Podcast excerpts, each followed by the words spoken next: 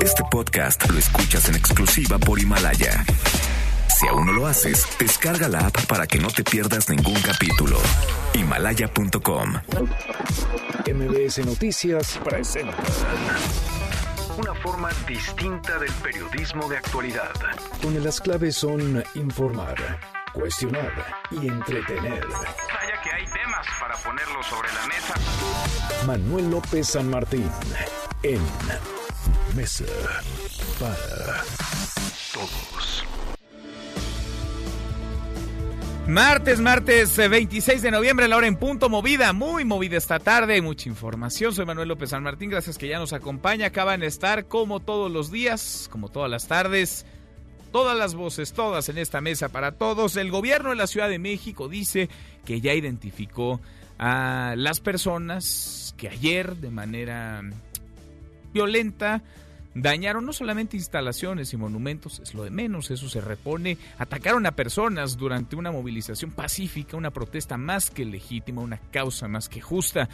El fin, el alto a la violencia contra las mujeres, el alto a la violencia de género, y es que en México están matando mujeres, pero estas personas que detrás de una máscara, embosadas, generan disturbios, ensucian, contaminan una protesta que tendría que ser de todos, de todas sobre todo, y que tendría que generar no solamente un eco en los gobiernos, en las autoridades, sino acciones, acciones porque, insisto, en México matan mujeres todos los días en promedio, nueve mujeres son asesinadas, se ha vuelto ya común cotidiano el acoso, el abuso y por desgracia los feminicidios. Vamos a platicar del tema hoy el presidente López Obrador presentó un plan ambicioso, plan de infraestructura. ¿Por qué? Pues porque la economía no está dando lo necesario para generar crecimiento, aunque no les importe el crecimiento. Ahí está la realidad. El Fondo Monetario Internacional ha recortado de 0.4% a cero, es decir, no vamos a crecer. Su pronóstico de crecimiento es la primera vez en 10 años que nuestro país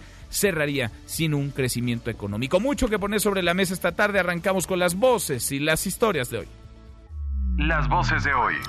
Andrés Manuel López Obrador, presidente de México. pidiendo de manera muy respetuosa que no sea el tratado rehén de los procesos políticos electorales que se están llevando a cabo en Estados Unidos. Marcelo Ebrard, secretario de Relaciones Exteriores. México ha cumplido absolutamente todos los compromisos que asumió con el afán de que el Tratado de Libre Comercio entre México, Estados Unidos y Canadá fuese ratificado. Carlos Slim, empresario. Y, y lo trascendente no era que si este año crecíamos 0.5, 0.4, 0.8, sino que se sentaran las bases para lo que hoy se plantea gracias al trabajo de- del Consejo Coordinador Empresarial y del sector privado junto con el gobierno.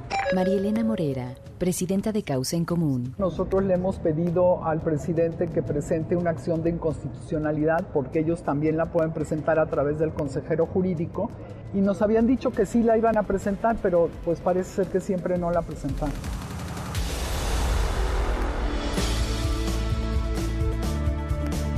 Son las voces de quienes hacen la noticia, los temas que están sobre la mesa y estas, las imperdibles de hoy, le entramos a la información. Balde de agua fría para el optimismo del gobierno, los numeritos del presidente López Obrador. El Fondo Monetario Internacional recortó de 0.4% a 0, 0% su pronóstico de crecimiento para México este año. No creceríamos nada para 2020. Mantuvo su perspectiva en 1.3% y 1.9% para 2021. Sería la primera vez en 10 años que México cerraría sin crecimiento económico. Bueno, ante el escenario de una recesión técnica, Carlos Slim, el ingeniero Carlos Slim, consideró que es ocioso discutir sobre estancamientos. Escúchelo. Fue un año de, de un nuevo gobierno que entra, nuevos proyectos que se presentan, nuevas eh, situaciones. Y, y lo trascendente no era que si este año crecíamos 0.5, 0.4, 0.8, sino que se sentaran las bases para lo que hoy se plantea gracias al trabajo de- del Consejo Coordinador Empresarial y del sector privado junto con el gobierno. Bueno, y justamente acompañado por Carlos Slim y otros empresarios del país, como el presidente del Consejo Coordinador Empresarial, Carlos Salazar. El presidente López Obrador presentó la primera etapa del Plan Nacional de Infraestructura con una inversión de 859 mil millones de pesos para 147 proyectos. La, voy muy- la voz muy tempranito hoy del presidente López Obrador. Esta es una muestra de que hay voluntad hay una clara, franca manifestación de apoyo para que juntos logremos sacar adelante a nuestro querido México. Necesitamos la unidad y eh, esta es una manifestación, una expresión de que ustedes como empresarios tienen dimensión cívica y social.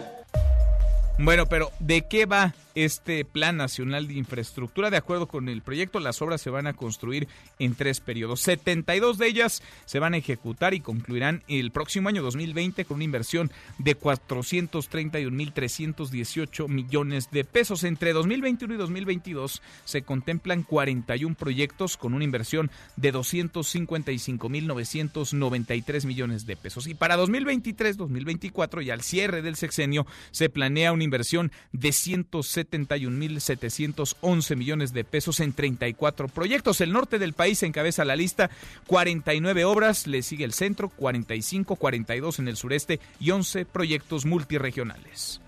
Por segundo día consecutivo, el presidente y el canciller Marcelo Ebrard hicieron un llamado, le piden a los legisladores de Estados Unidos que avalen ya, por favor, de una vez por todas, el TME, que escuche la voz del presidente López Obrador. Consideramos conviene que se apruebe lo más pronto posible por el bien de los tres pueblos de las tres naciones. Y también eh, pidiendo de manera muy respetuosa que no sea el tratado rehén de los procesos políticos electorales que se están llevando a cabo en Estados Unidos, que se separe este tema de las diferencias. Bueno, y esta mañana autoridades de la Ciudad de México y el INVAL comenzaron con la evaluación de daños provocados por los actos vandálicos que se registraron ayer durante la marcha en contra de la violencia de género. No importó la protección, lo mismo hubo daños en mobiliario que pintas en el monumento a Cuauhtémoc, la glorieta de Colón, en el hemiciclo a Juárez, el cual ya quedó limpio en su totalidad. Falló de nuevo, falló el operativo que se delineó desde el gobierno capitalino. Por cierto, el gobierno de la Ciudad de México identificó ya 50 personas que causaron daños durante esta protesta. Las identificó, pero no hay una sola persona detenida. Y hoy, como todos los días 26 de cada mes, se prevé una marcha del Ángel de la Independencia hacia el hemiciclo a Juárez como parte de las protestas, la petición de llegar a la verdad en el caso Ayotzinapa. Son padres y madres de los 43 estudiantes desaparecidos. La cita es a las 4 de la tarde. Van 16 muertos y al menos 600 heridos por un terremoto magnitud 6.4 que sacudió Albania. Hasta ahora las víctimas han sido halladas en la ciudad de Durres, es la más cercana al epicentro.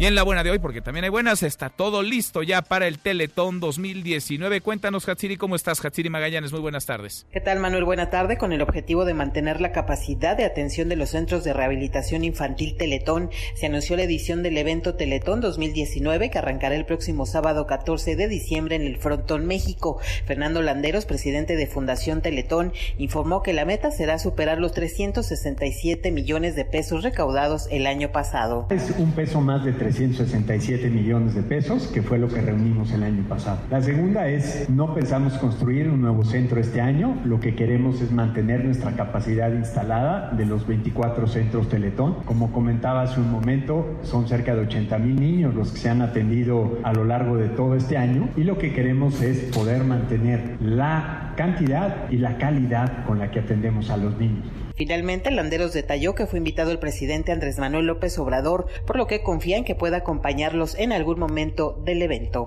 La información que tenemos, buena tarde. Manuel López San Martín es el anfitrión de esta mesa para todos. Lo bueno, Lo malo y lo feo. Lo bueno esta tarde de martes es martes 26 de noviembre. Mujeres y colectivos salieron ayer a protestar lo hicieron en su mayoría en paz, marcharon porque en México están matando mujeres, alzaron la voz, exigen un alto a la violencia de género. La causa, vaya, la causa es más que justa, es más que legítima. Lo malo es que un grupo pequeño, pero muy escandaloso, atacó a personas, realizó destrozos, vandalizó monumentos, dañó edificios. La violencia, pienso, es un muy personal punto de vista, la violencia no es jamás es el camino. Lo feo es la impunidad que cobija los actos vandálicos y violentos que buscan deslegitimar y manchar una causa justa. Hay quienes quieren ensuciar esta causa es una minoría que nada ayuda al movimiento feminista. Las autoridades también son omisas, las autoridades están obligadas a hacerlo, a ser autoridad y aplicar la ley. Vamos a estar platicando el tema y la mejor opinión, porque en este asunto yo leo mucho ruido en redes sociales, hay opiniones diversas y hasta polarizadas. La mejor opinión la de usted. ¿Cómo impacta la violencia y estos actos vandálicos registrados en las marchas feministas? De entrada, tendríamos que estar hablando del fondo. Sin embargo, con estos actos, con estas formas, tenemos que detenernos en lo que ocurre en el entorno también, en el contexto, porque importa el contexto. Le restan legitimidad, anulan las demandas, ensucian la causa. O se trata de personas infiltradas que, insisto, quieren manchar una causa más que válida, más que legítima, más que urgente sobre todo. Opine con el hashtag Mesa para Todos, abiertas ya nuestras vías de comunicación, el WhatsApp 5524 99125, viene el teléfono en cabina 5166 1025. Pausa, vamos arrancando esta mesa, la Mesa para Todos. Infórmate también vía Twitter, arroba M. López San Martín. Llámanos, teléfono en cabina 5166-1025. Este podcast lo escuchas en exclusiva por Himalaya.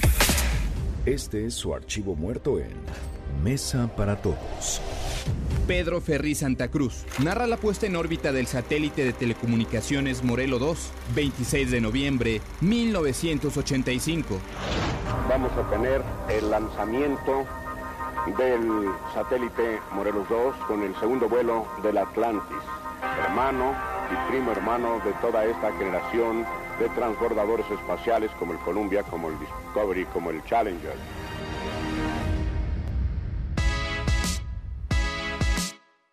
Seguimos, volvemos a esta mesa, la mesa para todos. Hoy, muy tempranito, se dio a conocer, se presentó un Plan Nacional de Infraestructura, un ambicioso Plan Nacional de Infraestructura, 859 mil millones de pesos, que sí, servirán para edificar, para construir proyectos, pero sobre todo para consolidar o tratar de meterle un acelerador al crecimiento económico que nomás no llega. De eso y del TEMEC, ese TEMEC que sigue atorado del Tratado México-Estados Unidos-Canadá en el Congreso norteamericano. Se habló muy tempranito. Hatsiri Magallanes, Hatsiri, cuéntanos cómo estás. Muy buenas tardes. Así es, ¿qué tal, Manuel? Buenas tardes. Buenas tardes al auditorio. Con el objetivo de fomentar la inversión, el empleo y también el crecimiento aquí en nuestro país, el presidente Andrés Manuel López Obrador y también integrantes del sector empresarial presentaron la primera etapa del Plan Nacional de Infraestructura que contempla 147 proyectos que serán puestos en marcha ya en el 2020.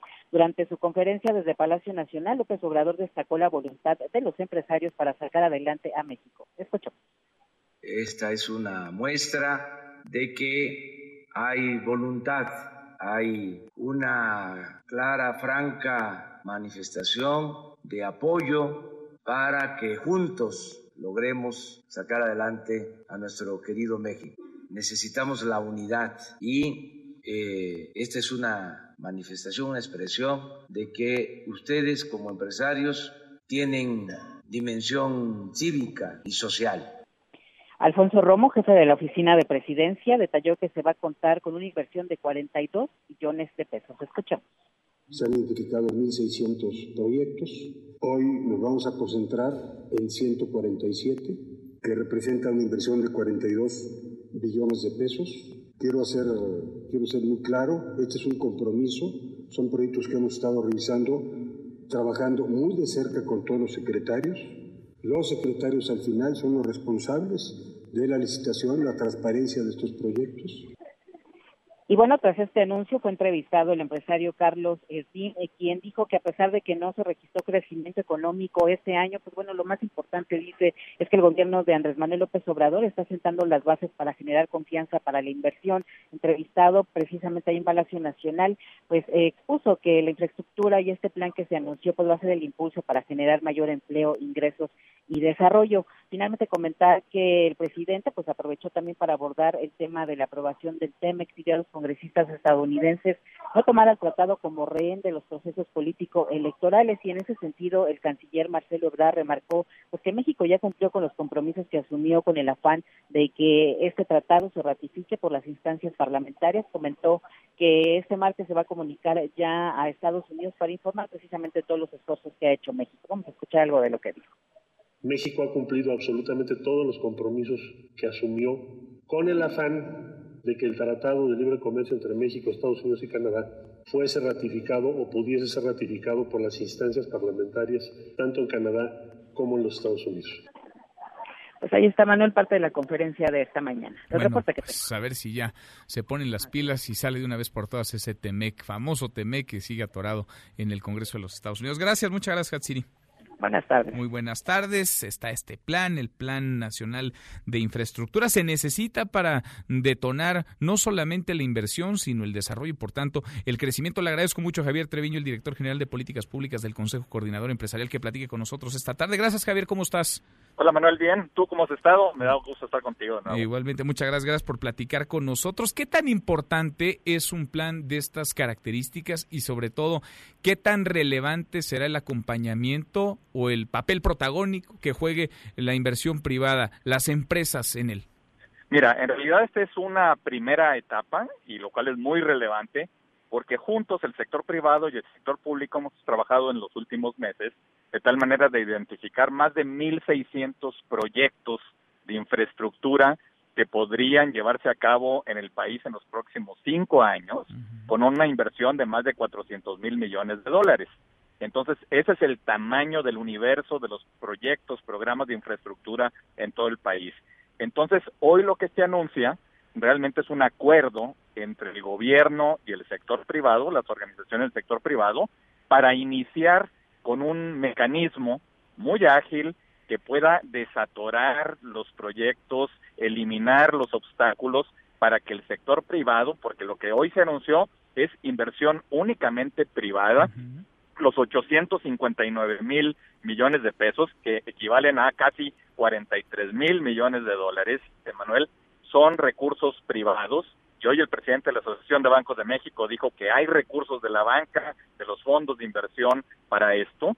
Y aquí se inicia eh, con el planteamiento de poder lanzar 147 proyectos eh, en las próximas eh, meses, de tal manera de que podamos realmente colaborar para ir fortaleciendo el crecimiento de la economía. Realmente el objetivo, Manuel, es que podamos tener una inversión del 5% del Producto Interno Bruto en infraestructura mm. entre gobierno y sector privado. Entonces, a los eh, proyectos que se presentaron hoy, se les van a ir sumando más proyectos en la medida en que vayan avanzando los trabajos del mecanismo de implementación de este acuerdo entre gobierno y sector privado. Así es de que el listado de hoy no es exhaustivo, realmente es una patada de salida, diríamos, o un primer saque, de tal manera de que podamos iniciar con esto y que podamos ponernos todos a trabajar en eh, recuperar el crecimiento del país.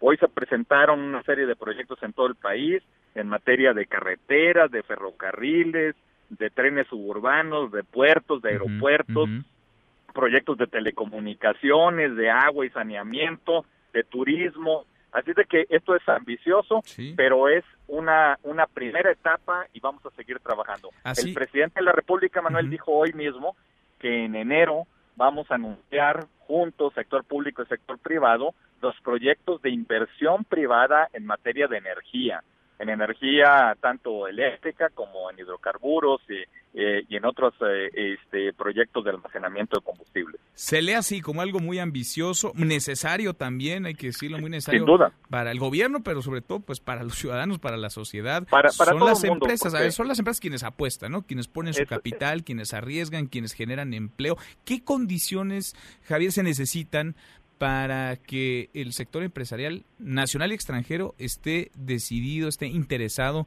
en invertir? ¿Qué se necesita de parte del gobierno? Se, se, requieren reglas, lo que se requiere sin, duda es eh, reglas y mensajes claros que generen confianza, se requieren reglas y mensajes claros que generen confianza, estabilidad para invertir, un Estado de Derecho fuerte y eficaz, se requiere estabilidad macroeconómica, lo cual es muy importante, ahora lo vimos con la presentación del presupuesto, y eliminación de las barreras que con frecuencia impiden, Manuel, la realización de proyectos de inversión y con estricto apego al, al marco jurídico. Eso es lo que requerimos y que podamos trabajar juntos. Por eso se estableció un grupo de trabajo en el que participan los presidentes de los organismos empresariales, del Consejo Coordinador Empresarial, del Consejo Mexicano de Negocios, de la Confederación de Cámaras Industriales, de la Asociación de Bancos de México, junto con secretarías de Estado, con secretarios, que podamos analizar en la mesa de trabajo cada uno de los proyectos y vemos si existe alguna barrera,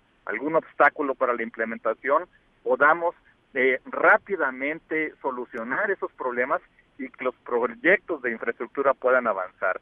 Esto va a generar empleos en todo el país y esto nos va a ayudar a que la economía pueda crecer hacia el final del gobierno al 4% como está previsto. Pues ojalá, ojalá. Javier, vamos platicando en el camino, veamos que se aterricen estos proyectos, que haya las condiciones, sobre todo, no piden demasiado, creo que piden lo mínimo, lo elemental, justamente para poder invertir, ¿no? Para poder generar Eso es, y están los recursos, está el interés de los fondos de inversión y sobre todo, pues está aquí la colaboración entre el gobierno y el sector privado. Es una alianza entre gobierno y sector privado eh, para invertir en infraestructura. Sin duda. Javier, gracias como siempre.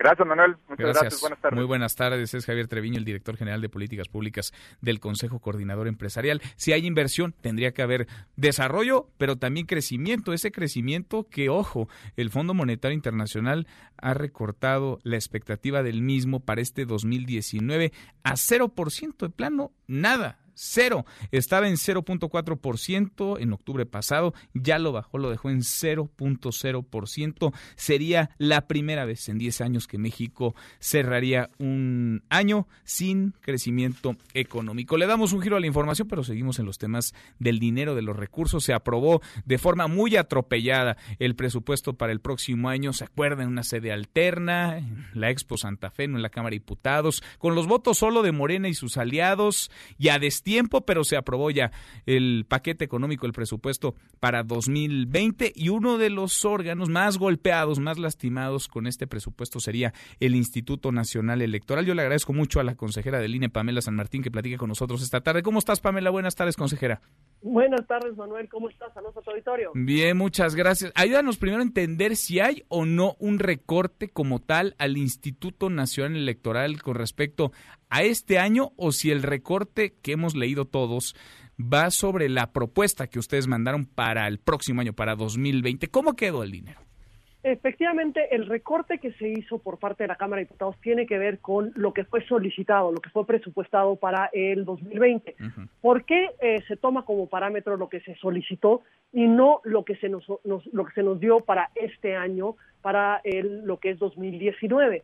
Porque lo, digamos que el presupuesto de los órganos electorales no se puede mirar a partir de lo que se prestó, presupuestó el año anterior, porque cada año depende de las características que tiene. ¿A qué me refiero exactamente? Y voy a poner un ejemplo que tal vez es muy claro. En el 2018 tuvimos la elección presidencial. Evidentemente los recursos que solicitamos para el 2018 eran mucho mayores que los que solicitamos para el 2019 porque en el 2019, si bien tuvimos un conjunto de elecciones locales, ya no teníamos una elección a nivel nacional. Ahora, respecto del 2019 al 2020, si bien es cierto que en el 2020 tendremos menos elecciones a nivel local, es decir, solamente tendremos elección en Coahuila y en Hidalgo, el 2020, la segunda mitad del 2020, inicia el proceso electoral 2021. o sea, sí se necesita, se necesita más dinero. Efectivamente, por lo que el parámetro no puede ser el 2019 sino tienen que ser las necesidades del 2020 a partir de las actividades que se tienen que eh, realizar en el 2020 y en este caso una de ellas es precisamente el inicio del proceso electoral federal, además del otro conjunto de atribuciones que ya tiene el Instituto Nacional Electoral en tanto a la credencialización de las ciudadanas y de los ciudadanos, en tanto a la fiscalización de los recursos de los partidos políticos, el monitoreo de eh, los medios de radio y televisión, eh, etcétera, digamos, todas las demás actividades permanentes y de proceso electoral que tiene el Instituto Nacional Electoral. ¿Cómo va a quedar el instituto para operar el próximo año 2020? ¿Qué tanto van a tener? Ya no sé si es apretarse el cinturón o de plano le están haciendo ya hoyitos ese cinturón de tanto que se lo han estado apretando, sobre todo en los últimos años, el que viene y este particularmente, consejera.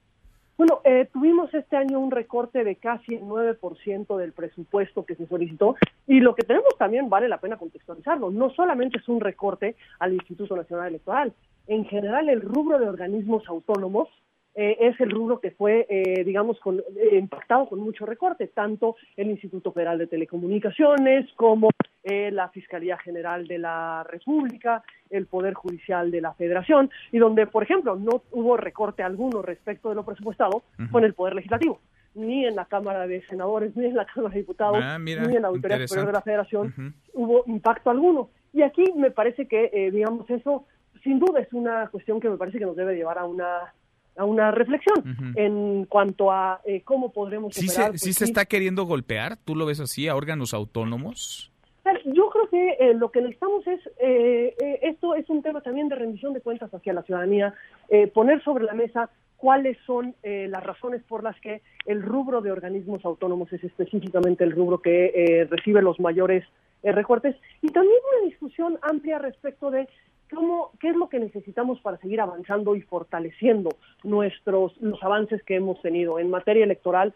Sin duda alguna, si miramos a un par de décadas atrás, eh, tres, cuatro décadas atrás, pues veremos un avance sustantivo en cuanto a la organización de eh, las elecciones, en cuanto a la equidad en la competencia de las elecciones, lo que no significa que estamos en un mundo ideal o que hemos logrado todos los avances que son requeridos. Sin duda hay pendientes, hay pendientes en materia de fiscalización para lograr tener un mayor control sobre los recursos tanto de los partidos como el recurso público que de pronto ingresa a las campañas eh, electorales, eh, tener más controles respecto de las prohibiciones establecidas para los servidores públicos, lo que llamamos el 134 constitucional, eh, para garantizar que, digamos, los cargos públicos no se utilicen para incidir en las competencias electorales o para favorecer intereses de eh, quienes ejercen un, servicio público, digamos, que pueden tener un derecho legítimo, pero no eh, utilizar recursos públicos con ese fin. Con, con, la, con la reducción presupuestal, consejera Pamela San Martín, estoy platicando con la consejera del INE, Pamela San Martín, con esta reducción presupuestal, ¿tú ves en riesgo el proceso electoral, no sé, el proceso o los procesos electorales del próximo año y particularmente el del 2021 que comenzará a organizarse en 2020? Eh, me parece que no, no, tenemos que hacer un ajuste desde el Instituto Nacional Electoral, buscar dónde ajustar precisamente para garantizar que ni las actividades sustantivas, es decir, los procesos electorales, ni eh, las actividades que tienen que ver directamente con los derechos de la ciudadanía, como el caso tal vez más claro es la propia credencialización de las ciudadanas y los ciudadanos, se ve afectada. Sin embargo, eh, un recorte de esta naturaleza, por supuesto que va teniendo incidencia en lograr cumplir de la mejor forma posible con las atribuciones que tenemos encomendadas. Pongo un ejemplo de los que se han analizado, que serán los, los rubros que probablemente serán impactados por este recorte. Un ejemplo es, habíamos estado en una dinámica de modernizar los módulos de atención ciudadana para generar las mejores condiciones para recibir a las ciudadanas y los ciudadanos que acuden a ya sea eh, eh, tramitar una credencial para votar o renovar su credencial para votar o eh, recuperarla cuando la han perdido, etcétera, pues esta modernización no la podremos eh, llevar a cabo, se tendrá que posponer para que eh, no afectemos tareas sustantivas.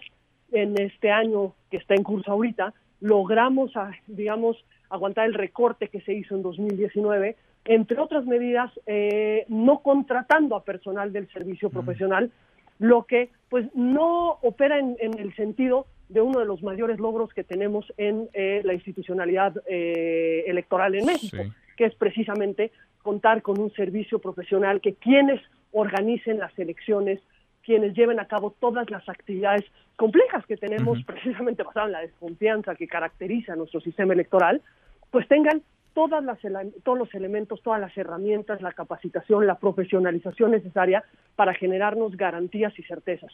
Este año, pues eh, frenamos la convocatoria para las plazas vacantes en servicio, en el servicio profesional, y esto, eh, pues es algo que no podremos hacer el año próximo, porque el año próximo tendremos elección en todo el país. Sin duda. Pues vamos a ver de qué manera eh, pega y sobre todo cómo ustedes hacen frente y se defienden para proteger no solamente a la institución, sino las elecciones y la democracia, que no se nos olvide que esa pues es la columna vertebral que le da vida al Instituto Nacional Electoral. Consejera Pamela, como siempre te agradezco. Te agradezco a ti y nuevamente saludos a tu auditorio, Manuel. Gracias, muchas gracias. Muy buenas tardes. Es la consejera del Instituto Nacional Electoral, Pamela San Martín. Y a propósito de elecciones, en teoría, a estas alturas de noviembre, tendría que haber ya una decisión tomada dentro de Morena para saber quién va a encabezar el partido. El proceso interno tendría que haber ya culminado en la elección de una nueva dirigencia. Pero algo ha ido pasando, algo se ha ido descomponiendo. Hemos platicado lo mismo con Jacob Polemski, con Berta Luján, con Mario Delgado. Los tres están interesados, interesadas en presidir Morena y la cosa pues nomás no camina. La Comisión Nacional de Honestidad y Justicia de Morena anunció que se canceló el sexto Congreso Nacional Extraordinario. Se iba a celebrar este 30 de noviembre para cumplir la sentencia del Tribunal Electoral este que ordenaba la sentencia reponer su proceso interno para renovar la dirigencia nacional del partido. ¿Por qué se canceló? Pues porque Jacob Polemski, la actual presidenta, no firmó la convocatoria enviada por la presidenta del Consejo Nacional de Morena, Berta Luján. Sigue el jaloneo, sigue el estira y afloje. Yo le agradezco mucho al presidente de la Comisión Nacional de Honestidad y Justicia de Morena, Héctor Díaz Polanco, que platique con nosotros esta tarde. Gracias, muy buenas tardes. Gracias por la invitación. Un gusto. Igualmente, gracias por platicar con nosotros. ¿En qué va el proceso interno de Morena? Y sí, es esta la razón. Jacob Polensky no firmó la convocatoria enviada y por eso no se pudo convocar a este Congreso Nacional Extraordinario. Así es, como se sabe, habíamos firmado finalmente un acuerdo. Eh, el Consejo Nacional, el Comité Ejecutivo Nacional, con la presencia de la Comisión, a fin de definir primero una agenda de trabajo para conducir a un, Congreso Nacional.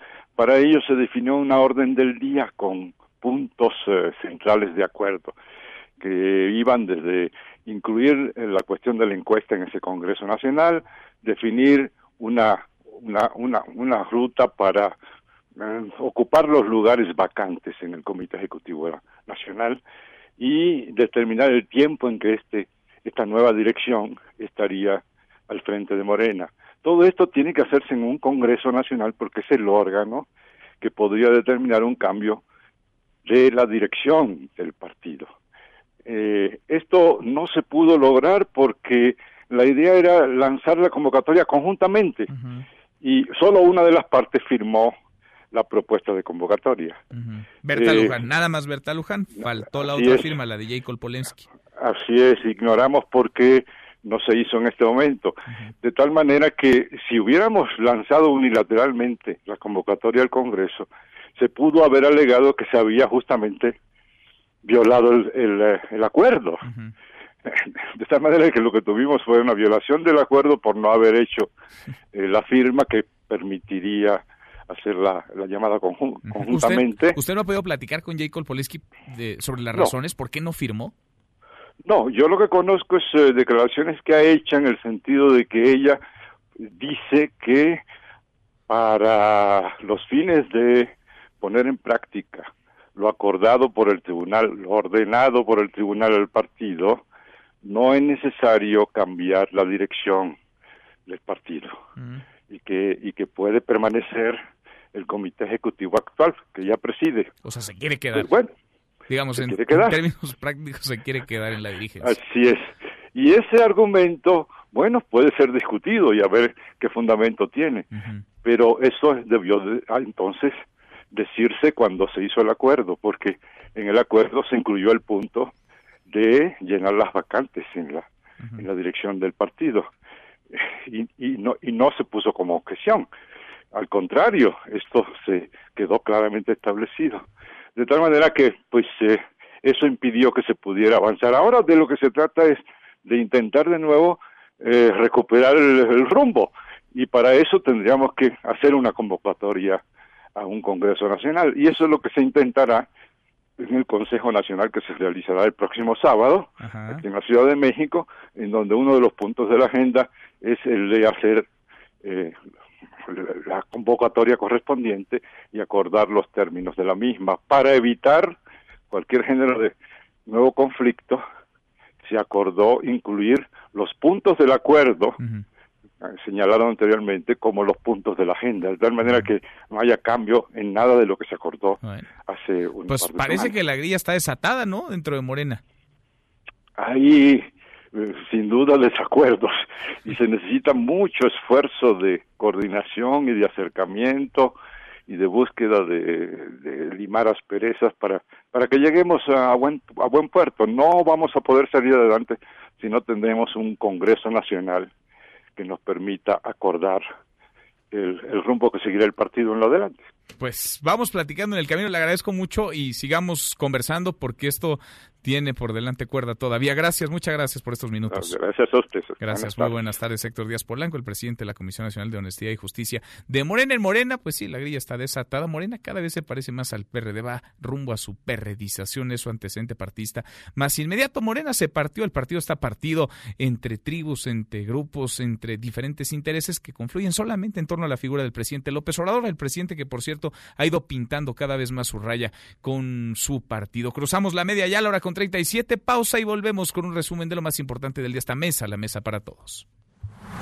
No te levantes. Podrías perder tu lugar en la mesa para todos. Con Manuel López San Martín. Regresamos.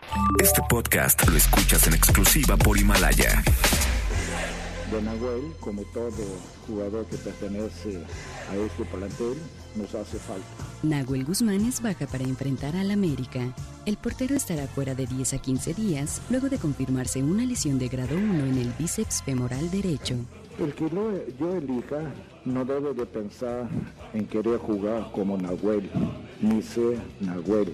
Debe de ser ellos mismos. Ellos están aquí porque tienen capacidad. Han sido escogidos para pertenecer a este plantel. Seguimos, volvemos a esta mesa, la mesa para todos, cruzamos la media ya a la hora con 39, le entramos a un resumen con lo más importante del día. Resumen nacional. Con una ceremonia en el castillo de Chapultepec, el presidente López Obrador conmemoró el centenario luctuoso del general Felipe Ángeles. Recibió también ahí, por cierto, el presidente López Obrador el espaldarazo del ejército, de las Fuerzas Armadas. Cuéntanos, Rocío, ¿cómo está Rocío Méndez? Muy buenas tardes. Gracias, Manuel. Muy buenas tardes. El presidente Andrés Manuel López Obrador encabezó la ceremonia conmemorativa por el centenario de la muerte del general Felipe Ángeles, en cuyo honor la banda de guerra del Heroico Colegio Militar ejecutó el toque militar silencio. El general de brigada diplomado de Estado Mayor, Julio Álvarez, director del Heroico Colegio Militar, aseguró que el legado del general revolucionario hoy forja las futuras generaciones de las Fuerzas Armadas centenario luctuoso, lo recordamos en este marco solemne con respeto y nostalgia. El legado virtuoso del general Felipe Ángeles se manifiesta todos los días a través del actuar del soldado mexicano en el servicio a la patria. Así como el general Ángeles tenía por principio el respeto a la vida, nosotros respetamos los derechos humanos de las personas, así como el general Ángeles era leal a la institución presidencial que en su momento representó don Francisco I. Madero, en la actualidad los soldados de México seguimos siendo leales. Los familiares del general recibieron del presidente de la República un nicho con la bandera de los caídos y la biografía de vida, obra y ocaso del revolucionario que será presentada en todas las escuelas que llevan el nombre del homenajeado. Habla el arquitecto Raúl Gómez Sobrino bisnieto del general Ángeles. Pues el gobierno se, y México se reivindica con el general a la hora de hacerles estos homenajes. Toda la labor de preservar todos estos objetos, es muy probable que se haga una presentación en las escuelas, especialmente en las que llevan su nombre. Es el reporte al momento. Gracias, muchas gracias, Rocío. Bueno, y autoridades capitalinas detuvieron en la alcaldía Miguel Hidalgo al presunto operador de la Unión Tepito, Eduardo Clemente, el bandido o el carapuerca, así como a cinco presuntos integrantes más. La Secretaría de la Defensa Nacional logró incorporar este año a más de 14.800 jóvenes a la Guardia Nacional. En los próximos tres, el ejército buscará capacitar a 50.000 efectivos, quienes se unirán a otros 72.000 que están ya desplegados en nuestro país. La organización Causa en Común presentó ante la Suprema Corte un informe que busca apoyar la acción de inconstitucionalidad que interpuso la CNDH contra la ley Bonilla, este atropello, esta patada a la legalidad, la ley Bonilla que le regala tres años en el poder al gobernador de Baja California, Jaime Bonilla, esta ley que le extiende la gubernatura más allá de lo que los baja californianos votaron en las urnas. Ellos votaron para un gobernador de dos años, le están regalando tres más, se quiere quedar en el poder cinco. Es la voz de la presidenta de Causa en Común, María Elena Morera porque la ley Bonilla vulnera los valores democráticos como el respeto al voto. El Congreso suplantó la voluntad de los electores, eligiendo de facto que en lugar de dos años, pues iba a ser por tres años más. Esto es como una reelección de facto. Bueno, y la Bolsa Institucional de Valores calificó como positivo el presupuesto de egresos 2020, así como el paquete de infraestructura presentado y el cual prevé una inversión de 859 mil millones de pesos en 147 proyectos, en 147 obras del gobierno federal y realizadas por la iniciativa privada autoridades del Estado de México y la Secretaría de Comunicaciones y Transportes anunciaron que el proyecto del tren interurbano, el tren México-Toluca, sí se va a reanudar, se reanudará el próximo 29 de noviembre. La obra fue suspendida desde octubre de 2018 por afectaciones a la comunidad. Todo mal con esta obra, ha costado un dineral, ha costado mucho más de lo presupuestado, se ha tardado mucho más de lo calculado. Ahora dicen, ahora sí se va a terminar. Y una buena para la economía, durante el mes de septiembre se registró un incremento del 0.9% en las ventas al por menor, de acuerdo con datos del INEGI. Hasta aquí el resumen con lo más importante del día. En Mesa para Todos, Diana Bernal. Diana, Diana Bernal, ladrón de Guevara, asesora constitucional, experta en Derecho Fiscal y Defensa de los Contribuyentes, como todos los martes en esta Mesa para Todos. ¿Cómo te va, Diana? Qué gusto escucharte, Manuel. ¿Cómo estás? Muy buenas tardes. Igualmente. Oye, vaya que seguimos la telenovela en la que se convirtió la aprobación del presupuesto. ¿Te acuerdas? La semana pasada estábamos conversando sobre si saldría o no saldría, qué le iban a cortar, qué iban a dejar, quiénes iban a votar, en dónde se iba a votar. Bueno, salió de manera muy atropellada este presupuesto con los votos de Morena y sus aliados nada más, a destiempo, pero ya salió el paquete para el próximo año. ¿Cómo ves este presupuesto 2020? Mira, Manuel, la verdad a mí no me disgusta el presupuesto. Creo que si bien tuvo estas escaramuzas telenovelescas que tú señalas, y tuvo que ser aprobado en una sede alterna en la madrugada del 22 de noviembre, realmente tuvo pocos reajustes, algunos recortes a órganos autónomos y también algunos recortes al sector central. Tú sabes que una demanda muy importante del pueblo mexicano, de la sociedad mexicana, ha sido que el gobierno ajuste su gasto corriente. Y creo que el gobierno está haciendo un verdadero esfuerzo en ajustar el gasto corriente. Por ejemplo, la oficina de presidencia baja 41% y la Secretaría de Gobernación, algo verdaderamente histórico en su caída de presupuesto. La Secretaría de Gobernación manejaba más de 60 mil millones y para este año queda con 5.891 millones. O sea, imagínate cómo una secretaría va a poder operar con una parte tan menor. ¿Qué quiere decir? Pues que realmente la Secretaría de Gobernación está asumiendo otras funciones, lo cual es síntoma pues precisamente de una transformación política. Y se nota que el presidente de manera directa pues está ejerciendo muchas funciones de gobernación. Entonces, esa parte de reducción a los órganos del sector central, como también la Secretaría del Trabajo, que prácticamente le quitan otro 40%, a mí me parece correcta. Luego viene la discusión muy grande que incluso tú has cubierto muy bien en tu escuchado medio de los ramos autónomos, ¿no? Los ramos autónomos sufren un recorte en conjunto de más de cuatro mil millones. Ya escuchamos eso en unos momentos contigo a la consejera Pamela San Martín, precisamente diciendo pues que el recorte sí les afecta porque tienen importantes cargas administrativas electorales. Por lo tanto, no voy a comentar del INE porque respeto mucho la opinión de la consejera y del propio presidente Lorenzo Córdoba.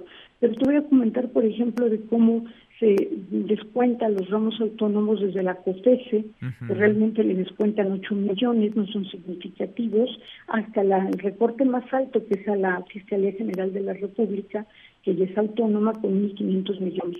Y me voy a detener en tribunales, si te parece bien. A ver, sí. En Suprema Corte de Justicia, en Consejo de la Judicatura Federal y en Tribunal Federal de Justicia Administrativa. ¿Cómo les fue en el presupuesto a esas instituciones? ¿Cómo les fue, Diana, en el presupuesto a esas instituciones? Fíjate que a todas estas instituciones instituciones les recortaron. Por ejemplo, el Consejo de la Judicatura le recortaron rápidamente, te digo, 1.038 millones, el Tribunal Federal de Justicia Administrativa 308 millones y la Suprema Corte 200 millones. Pero si tú te pones a pensar más en la Suprema Corte, la Suprema Corte cuesta a los contribuyentes la cantidad de 5.022 millones, de los cuales se le están quitando 200 millones. ¿Para cuántos ministros, Manuel? Para 11 ministros, con sus órganos auxiliares. Pues realmente, con todo respeto, y como lo ha dicho alguna de las personas que van a la candidatura de la Suprema Corte, yo creo que el gasto de la Suprema Corte es muy elevado realmente. Y el Consejo de la Judicatura también sufre un recorte de 1.038 millones para quedar en 60 mil millones. El Consejo de la Judicatura paga a todos los jueces y magistrados de todo el país, pero sin embargo a veces ya tenían un presupuesto tan alto que creaban, por ejemplo, casas de cultura, que son muy útiles. Pero ahorita todo ese dinero que se recorta, yo no lo veo significativo realmente. Creo que los órganos autónomos pueden seguir funcionando, sobre todo estos que estoy mencionando. O sea, sí se pueden, sí se pueden apretar el cinturón otro poquito más. Pero es que es poquitito realmente, Manuel. imagínate una corte que vale 5.022 millones al, al año por 11 ministros y sus asistentes, porque la corte son 11 ministros. Entonces, realmente sí es un, tribunal, pues desde luego yo lo respeto muchísimo, pero es un tribunal caro que yo creo que tú sabes que no ha tenido reducción de sueldos el Poder Judicial Federal, porque hay una cláusula constitucional que lo prohíbe. Y también te quisiera comentar que a mí me parece bien orientada el presupuesto porque se está invirtiendo muchísimo dinero en gasto social. Sí, sí. Bueno, es la, la secretaría que más digamos, beneficiada resulta con el presupuesto, a la que más le dan un incremento, es a la Secretaría del Bienestar. Exactamente. Y para los programas Sembrando Vidas, Jóvenes Construyendo el Futuro, Adultos Mayores y los programas de discapacitados. Yo creo que si esto se cruza con una fuerte inversión en infraestructura y con el anuncio que ha hecho Iniciativa Privada, que también lo ha cubierto tu medio noticioso y tú perfectamente bien, que es esta inversión de 859 mil millones, más los 523 mil millones de Pemex y los 50 mil millones de la Secretaría de Energía, pues si logramos realmente una detonación de la economía y por otro lado apoyamos a los sectores vulnerables, pues la verdad yo sí creo que debemos apostarle que el resultado puede llegar a ser muy virtuoso. Pues ojalá, ojalá que tengas que tengas voz de profeta, Diana, y lo vamos platicando. Gracias como siempre. Gracias, Manuel. Gracias. Otro para ti. Muy buenas tardes. Diana Bernal, ladrón de Guevara, como todas las semanas, como todos los martes, en esta mesa para todos. Pausa y volvemos. Hay más. En esta mesa nos importa tu opinión. WhatsApp 552499 1025. Hashtag Mesa para Todos. Llámanos 5166-1025 o 01800-202-1025. Mesa para Todos con Manuel López San Martín. Aquí todos tienen un lugar. Este podcast lo escuchas en exclusiva por Himalaya.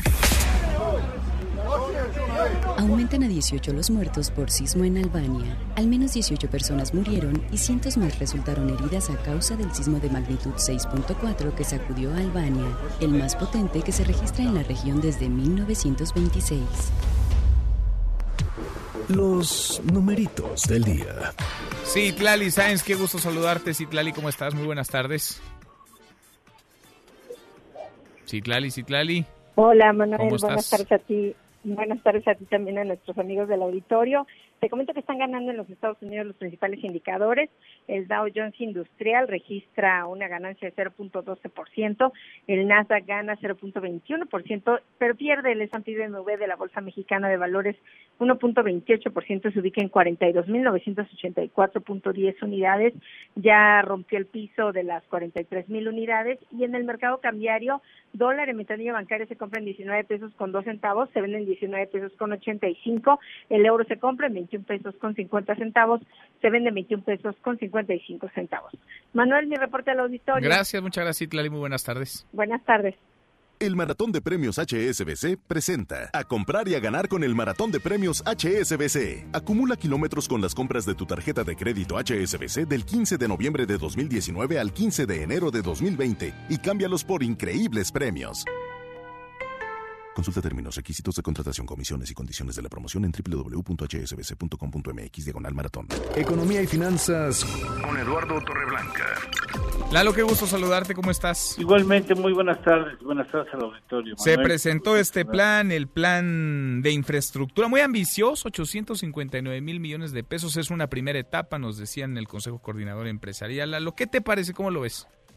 Mira, eh, quienes eh, saben de estos menesteres, porque acudí a ellos para conocer la valoración que hacen en una primera lectura, les parece que el plan es excesivamente ambicioso, pero dicen que tiene pies y cabeza y que es posible desarrollarlo si efectivamente existe la voluntad política para poder acelerar los procesos de licitación o de convocatoria que exigirán este tipo de planes, porque estamos hablando de 15 proyectos turísticos, por ejemplo, y no cito todos, 42 proyectos carreteros, 8 de ferrocarriles, 22 en puertos, 29 en aeropuertos, lo que pudiera convertir una pesadilla del sector de la construcción en un verdadero paraíso si es que efectivamente se desarrolla en tiempo y forma, si el gobierno cumple, si se hacen las convocatorias, si se sacuden eh, procesos burocráticos que nada más estorban y ayudan a retrasar las decisiones, si efectivamente hay coherencia y congruencia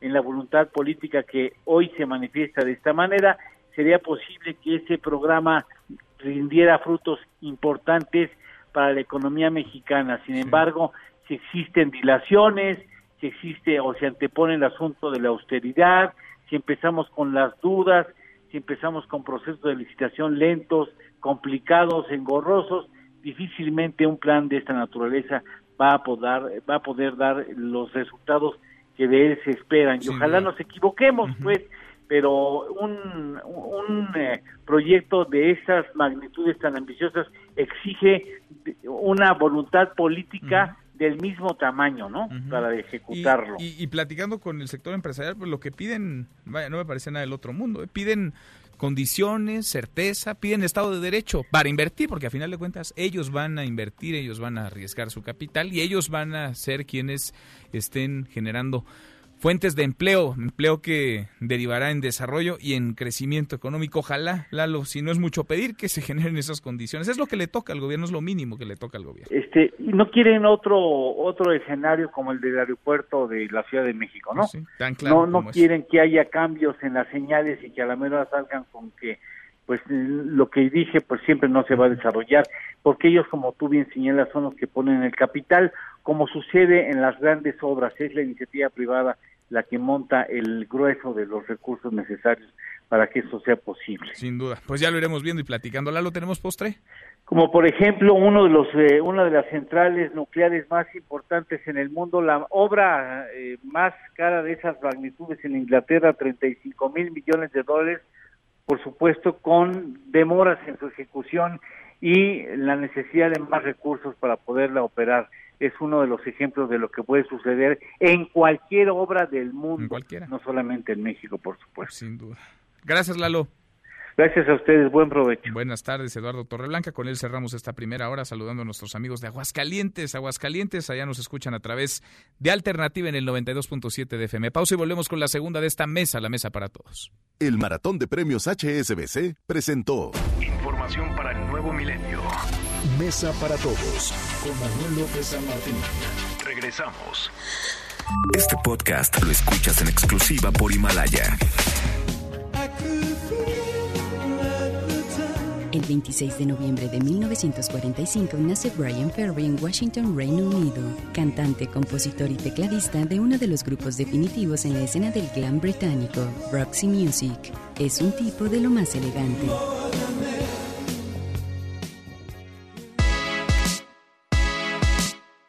Seguimos, arrancamos esta segunda hora. Gracias que nos acompañen en esta mesa para todos. Soy Manuel López San Martínez. Martes, martes 26 de noviembre, martes movido, intenso, con mucha información. Vamos a revisar las redes, cómo se mueven las cosas en Twitter de las redes. Esta mesa, la mesa para todos. Caemos en las redes. Bueno, se está moviendo el eh, hashtag FMI, Fondo Monetario Internacional. También se mueve la palabra eh, infraestructura. Hoy se presentó muy tempranito en el Palacio Nacional el Plan Nacional de Infraestructura, un plan muy ambicioso, 859 mil millones de pesos en esta primera etapa, 859 mil millones que serían aportados, invertidos en nuestro país por la iniciativa privada en proyectos, en decenas de proyectos a lo largo del sexenio y se anunciaron varios de ellos. Y el Fondo Monetario Internacional es tema porque pues eh, ya bajó de nuevo su estimación de crecimiento para nuestro país este 2019. Estaba en 0.4% el mes pasado, en octubre. Bueno, pues el Fondo Monetario Internacional ya de plano nos dejó en 0%. México no va a crecer, o eso pronostican ellos. Y si se mantiene esta perspectiva, pues sería el primer año en los últimos 10 que México cerraría sin crecimiento económico. Aún así hay quienes mantienen el optimismo. Es el presidente López Obrador, es el presidente también del Consejo Coordinado Empresarial Carlos Salazar Lomelí y es el ingeniero Carlos Slim. Escucha lo que dijo Carlos Slim sobre el plan de infraestructura y el crecimiento económico. Fue un año de, un nuevo gobierno que entra, nuevos proyectos que se presentan, nuevas eh, situaciones y, lo trascendente no era que si este año crecíamos punto .5, punto .4, sino que se sentaran las bases para lo que hoy se plantea gracias al trabajo del Consejo Coordinador Empresarial y del sector privado junto con el gobierno. No es pues fundamental, determinante o tan importante el crecimiento como el desarrollo, muy en la lógica, en la línea que maneja el propio presidente López Obrador. Se está moviendo además el hashtag Juárez y el nombre del canciller Marcelo Ebrard. ¿Qué pasó? A ver, ayer hubo, lo platicábamos en esta mesa para todos, dos marchas que partieron una del Monumento a la Revolución, otra del Ángel de la Independencia mujeres y colectivos que salieron a protestar, en su mayoría en paz, marcharon porque en México hay una realidad en nuestro país, están matando mujeres, alzaron la voz, exigieron un alto a la violencia de género, es una causa no solamente legítima, es más que justa y tendría que ser atendida y atendible ya por parte de las autoridades. Pero hubo un grupo pequeño pero eso sí muy escandaloso, muy ruidoso, que atacó a personas, que realizó además destrozos, vandalizó monumentos, dañó edificios. Ellos pues permanecen como cada marcha en la impunidad porque los identifican los gobiernos, la Secretaría de Seguridad Ciudadana en la capital del país, pero nada pasa. Hoy el hemiciclo a Juárez quedó limpio ya, después de resultar pintarrajeado, vandalizado ayer. Hoy quedó limpio tras las pintas que sufrió durante esta marcha contra la violencia. Y el canciller Marcelo Ebrard celebró esta situación, publicó un tuit, un tuit que le valió pues aplausos, pero también varias críticas, muchas críticas en redes sociales. Todo lo que se pone en Twitter está sujeto a la crítica. Ya ahí el odio vuela de un lado a otro. El tweet, ahí les va, tal cual. Marcelo Ebrard escribió, así luce el hemiciclo hasta ahora desde las oficinas de Relaciones Exteriores. Nuestros mayores decían lo que el viento a Juárez, bien por el gobierno de la ciudad y Claudia Sheinbaum. Tras la lluvia de comentarios que despertó este tuit y que, insisto, tienen a Marcelo Ebrard y a Juárez, como tendencias, como trending topics en redes sociales, Marcelo Ebrard publicó otro tweet respecto al hemiciclo, solo añadir, soy y he sido siempre feminista, ahí los hechos hablan por cada cual, comprendo y comparto, lo que sostengo es que el vandalismo actúa en contra de la causa en la que creemos. Para avanzar hay que convencer y es que, pues sí, la impunidad ha cobijado los actos vandálicos y violentos que buscan deslegitimar y manchar una causa que, insisto, es más que justa. Es una minoría escandalosa, ruidosa, pero es una minoría que nada ayuda al movimiento feminista. Tampoco en nada ayuda, ¿eh? Una autoridad omisa, una autoridad que voltea para otro lado, que no es capaz de trazar, de delinear un operativo correctamente, una autoridad que no es capaz de ser autoridad y que es incapaz de aplicar la ley. Y por último se está moviendo el hashtag Maximiliano Ruiz. Después de dos semanas, los diputados regresaron hoy al Pleno, entraron a San Lázaro, lo hicieron para rendirle un homenaje de cuerpo presente al diputado por Morena, Maximiliano Ruiz Arias. Murió ayer a los 71 años tras una batalla larga, dura contra el cáncer. Los legisladores montaron guardias de honor en torno al féretro. Ahí estuvo el cuerpo presente del legislador de Morena y se mueve también el hashtag Luis Fernando Tena, pero de eso y más vamos a platicar con Luis, Luis Fernando Tena, de esto y más vamos a platicar con Nicolás Romay. La gente los llama a luchar Deportes. Con Nicolás Romay.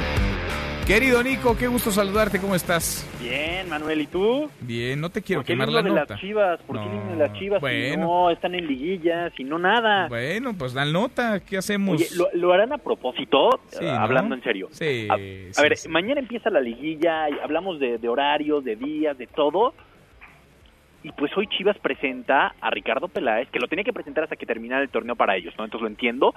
Y reafirman a Luis Fernando Tena. Y te lo digo, nosotros vamos a abrir marca claro hablando de Chivas en semana de liguilla. ¿Por qué? Porque es un equipo importante, es un equipo popular, eh, es un equipo que mueve masas, es un equipo que tiene la mayoría o que está ahí peleado con América en cuestión de afición. Entonces, pues por eso evidentemente vamos a abrir con, con Chivas. Yo no sé si hagan este tipo de estrategias a propósito de decir, mira, como ustedes juegan la liguilla, pero de nosotros se habla. Sin duda. Yo creo que lo hacen a propósito, ¿no? Creo que el América haría lo mismo si fuera las Chivas los que estuvieran en la liguilla y ellos se hubieran quedado No fuera. es la, no es la primera vez, ¿eh? No es la primera vez, han anunciado refuerzos a la hora de partidos. eh, Bueno, lo de Oribe, ¿no? ¿Te acuerdas? Lo de Lo Oribe de- también. Claro, también. Entonces manejan su cosa muy a su manera, ¿no? Pero yo creo que, que llega a funcionar. Y por el otro lado, pues quedarse con lo que ya habíamos adelantado. Creo que hace un mes lo dijimos en este mismo espacio, Manuel. Se queda Luis Fernando Tena. Incluso nos fuimos a Guadalajara a platicar con Luis Fernando Tena, ya prácticamente a- asegurando su continuidad. Él siempre fue muy políticamente correcto, eh, incluso fuera del aire, cuando le dijimos, Luis Fernando, pero es que ya estás, te vas a quedar. Literalmente nos dijo, es que no vaya a ser el diablo. Pero ya sabía que se iba a quedar, ¿no? Ya Ricardo Peláez sabía que se iba a quedar, pero él no podía decirlo. ¿no? ¿Por qué? Por, por lo que es y representa eh, pues la palabra del técnico. Ahora ya lo hacen oficial, se queda, llevan un mes planeando los refuerzos y pues es una mancuerna que ilusiona. Sin duda, a ver, ya más no pueden hacer, ¿no? Por el Guadalajara. A ver, Ricardo Peláez, que es el director deportivo más ganador que ha tenido el América en los últimos años, que en el Cruz Azul hizo casi milagros hasta que no lo dejaron seguir adelante.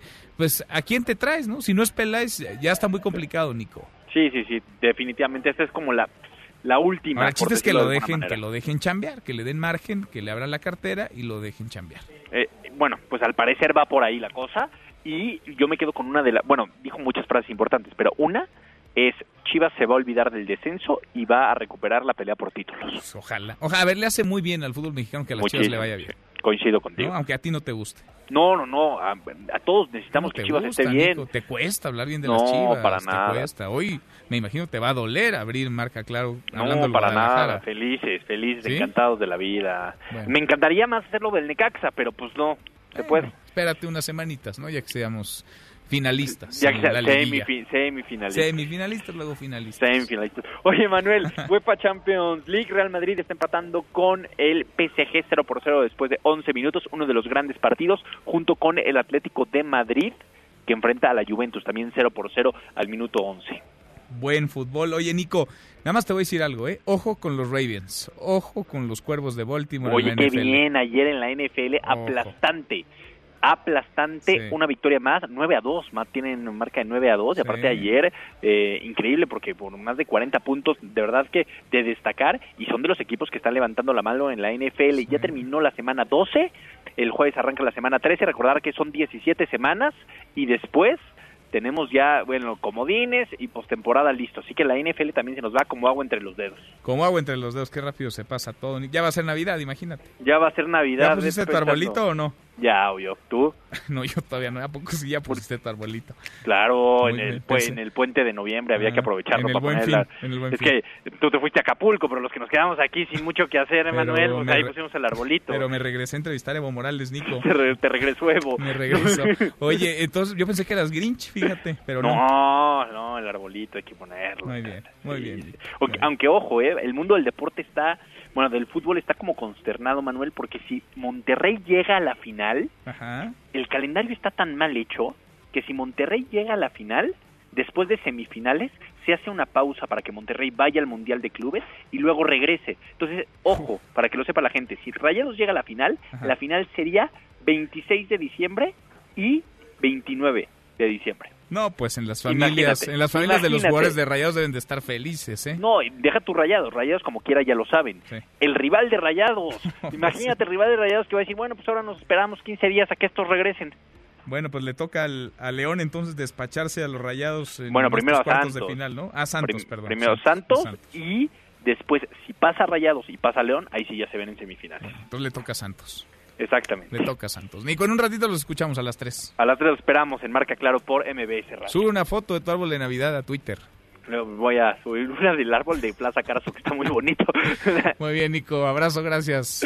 Saludos. Nicolás Roma y con los deportes. Pausa antes, una vuelta por el mundo de la mano de mi tocayo Manuel Marín y volvemos. Hay más en esta mesa, la mesa para todos.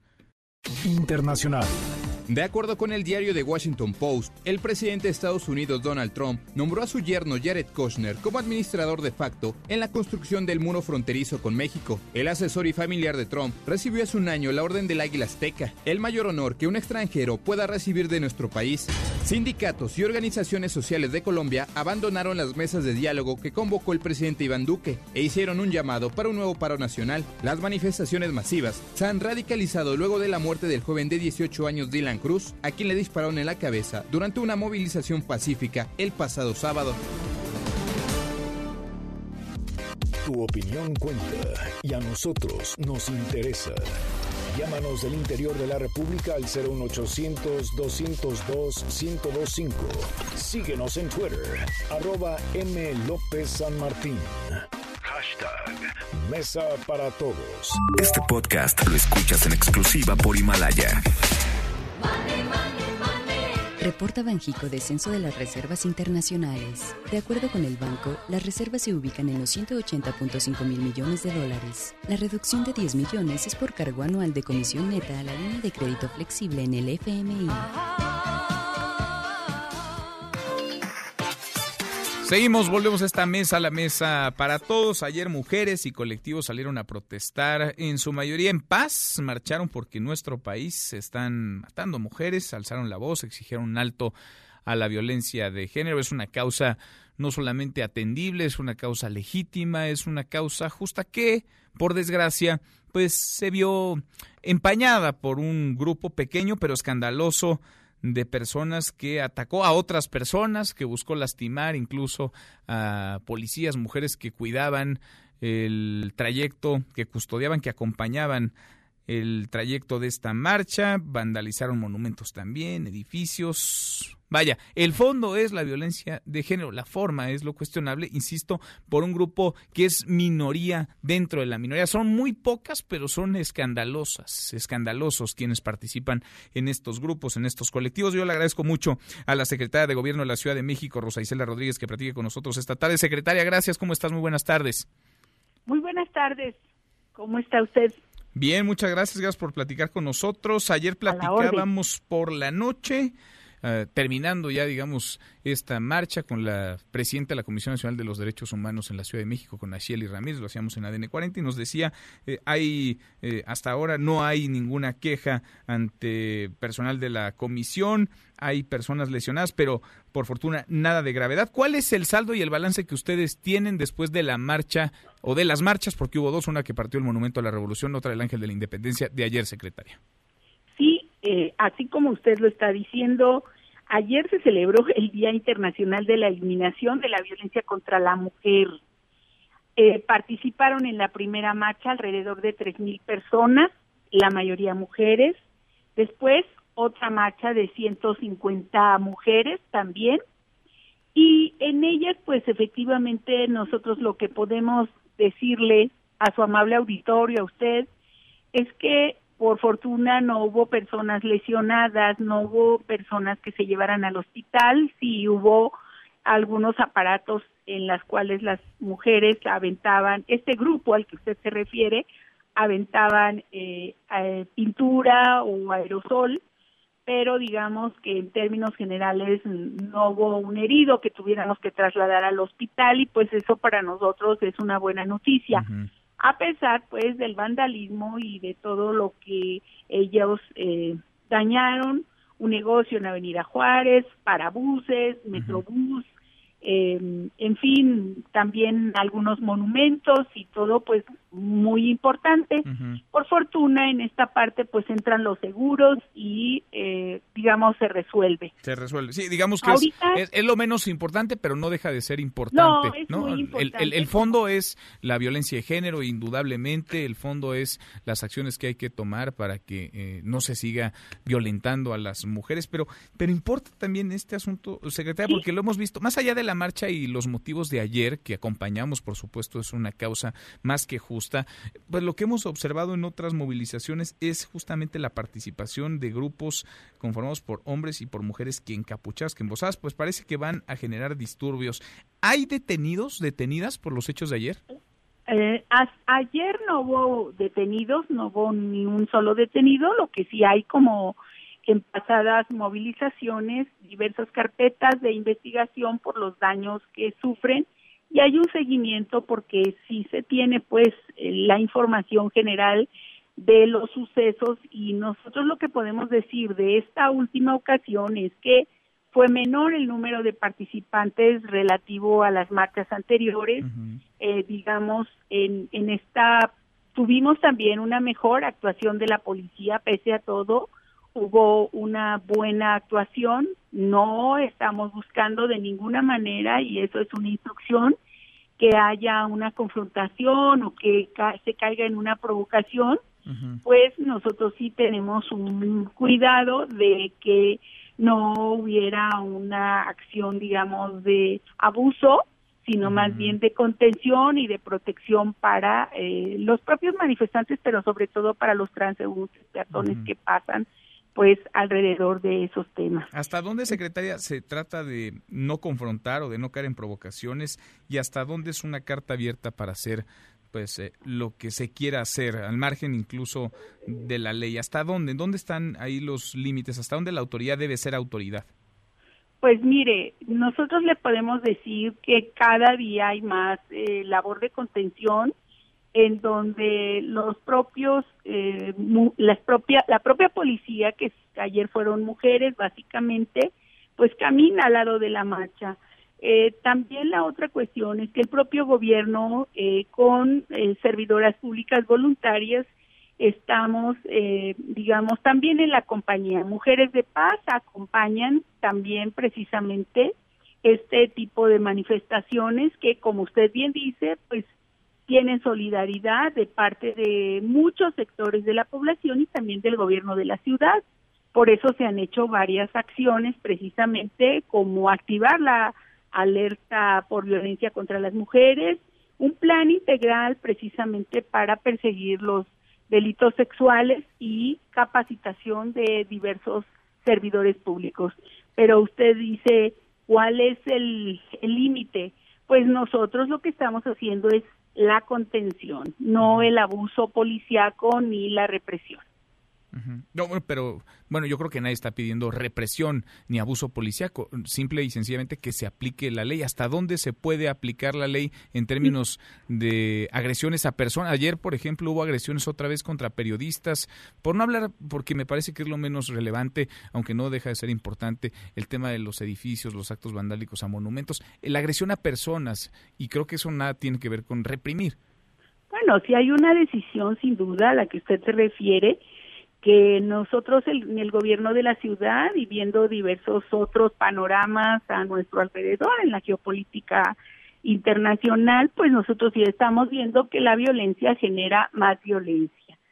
Nosotros no creemos que eh, tengamos que ir muy adelante para hacer otro tipo de intervención. Nosotros lo que estamos haciendo es contención y pues esa es la línea de trabajo que nos han marcado precisamente en el gobierno de la ciudad de respetar la libre manifestación y de no criminalizar la protesta social, de respetar los derechos humanos y precisamente hasta el momento toda la mañana, bueno, todo el transcurso de la noche y toda esta mañana, pues ya terminamos de eh, colocar los vidrios en su lugar, de quitar este los grafitis que dejan precisamente estas manifestaciones y de quitar los tapiales y todo lo que se hizo para preservar pues eh, hasta donde se pudo, por ejemplo, en el caso de Bellas Artes, pues ahí no pasaron las personas que querían vandalizar y entonces, pues sí, cada vez que ocurre una cuestión de esto, pues tenemos que hacer tapiales y es un esfuerzo.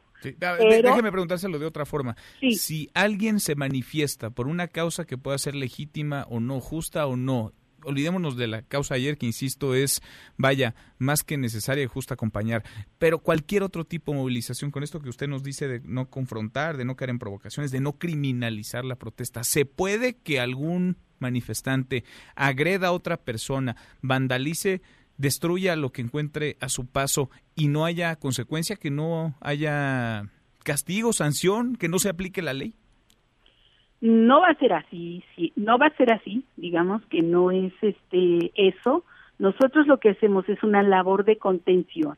No es una cuestión de represión y de llevar a las personas que están manifestándose, haciendo grafitis y todo esto para llevarlas al eh, reclusorio. leo, aquí una nota en donde habla, asegura el gobierno de la Ciudad de México que hay 50 personas identificadas ya que causaron daños el día de ayer. ¿Se, se va a detener a estas 50 personas o no?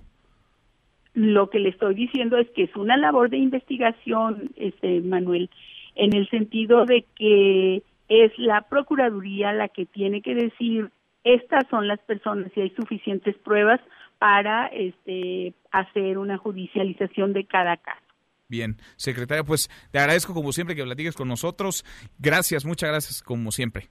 Muchas gracias. Gracias, muy buenas, tardes. Es la secretaria de Gobierno de la Ciudad de México, Rosa Isela Rodríguez. Usted tiene la mejor opinión. El fondo, insisto, el fondo del asunto es la violencia de género. La violencia contra las mujeres se ha normalizado, por desgracia, no de ahora, desde hace tiempo, y se ha vuelto cotidiano el acoso, el abuso. Los feminicidios en México matan todos los días, en promedio, a nueve mujeres. Las autoridades están rebasadas, se decretan alertas por violencia de género y nada cambia las cifras siguen aumentando, siguen creciendo. Le agradezco mucho a María de la Luz Estrada, coordinadora ejecutiva del Observatorio Ciudadano Nacional de Feminicidio, que platique con nosotros esta tarde. Gracias, María de la Luz, muy buenas tardes. Sí, buenas tardes. Gracias por platicar con nosotros.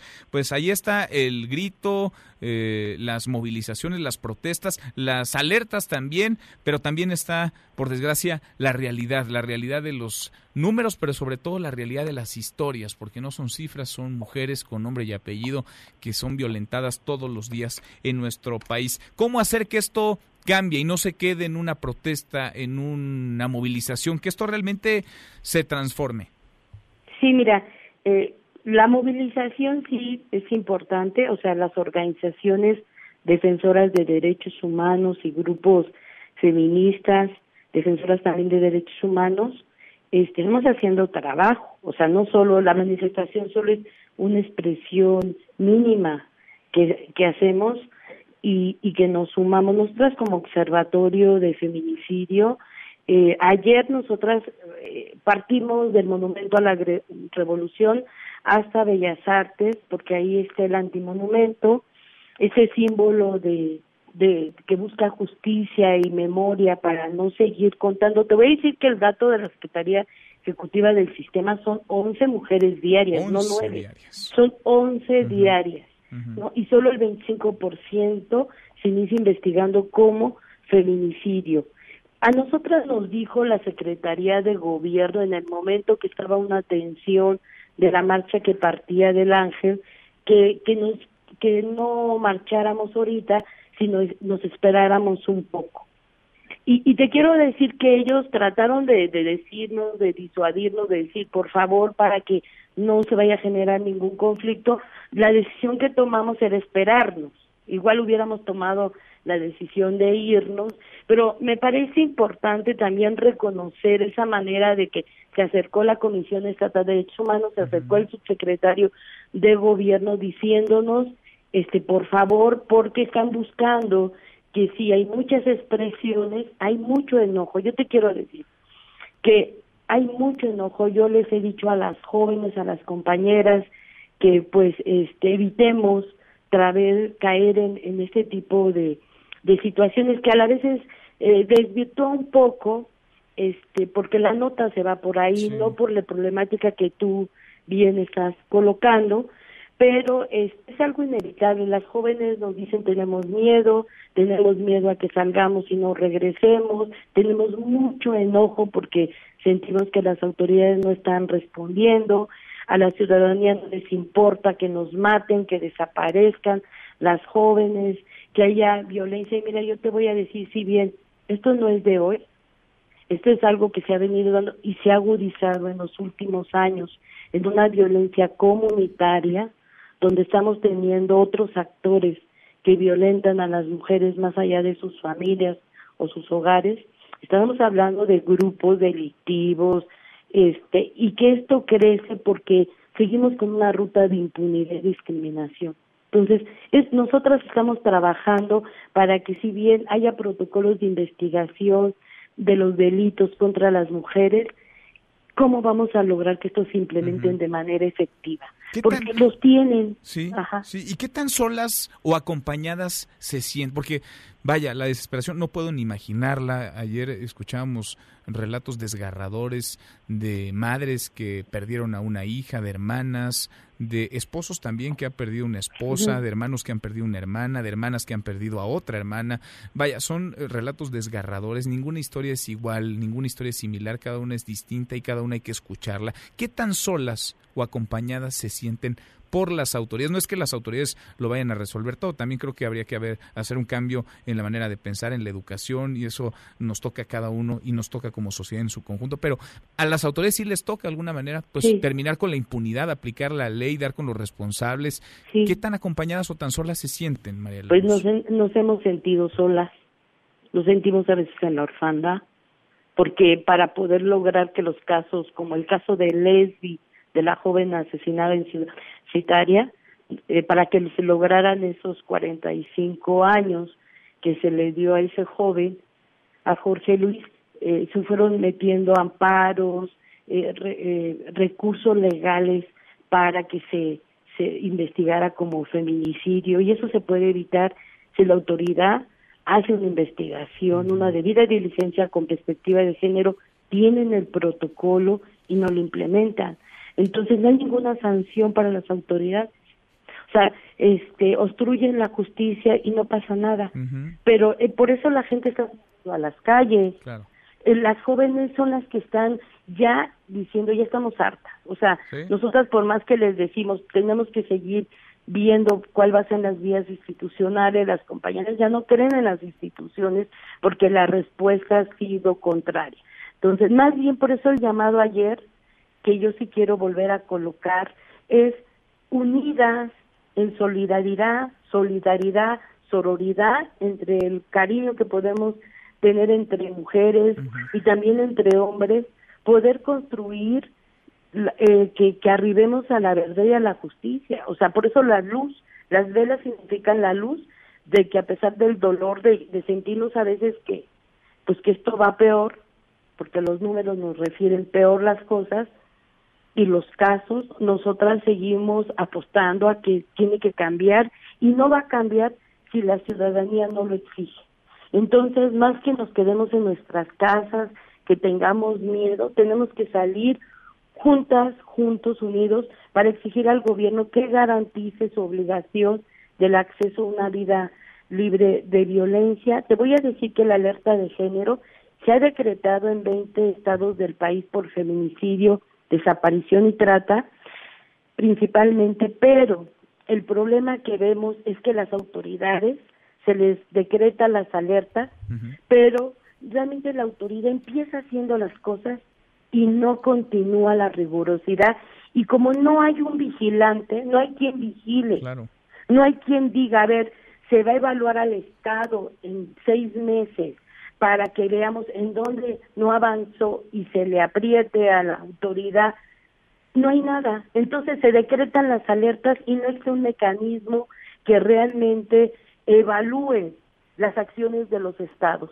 Entonces, cuando vemos que los estados, te lo dije, porque ha acompañado las alertas, avanzan es porque viene un contexto electoral, que se tiene que ver con votos, no porque quieran garantizar y proteger a las mujeres.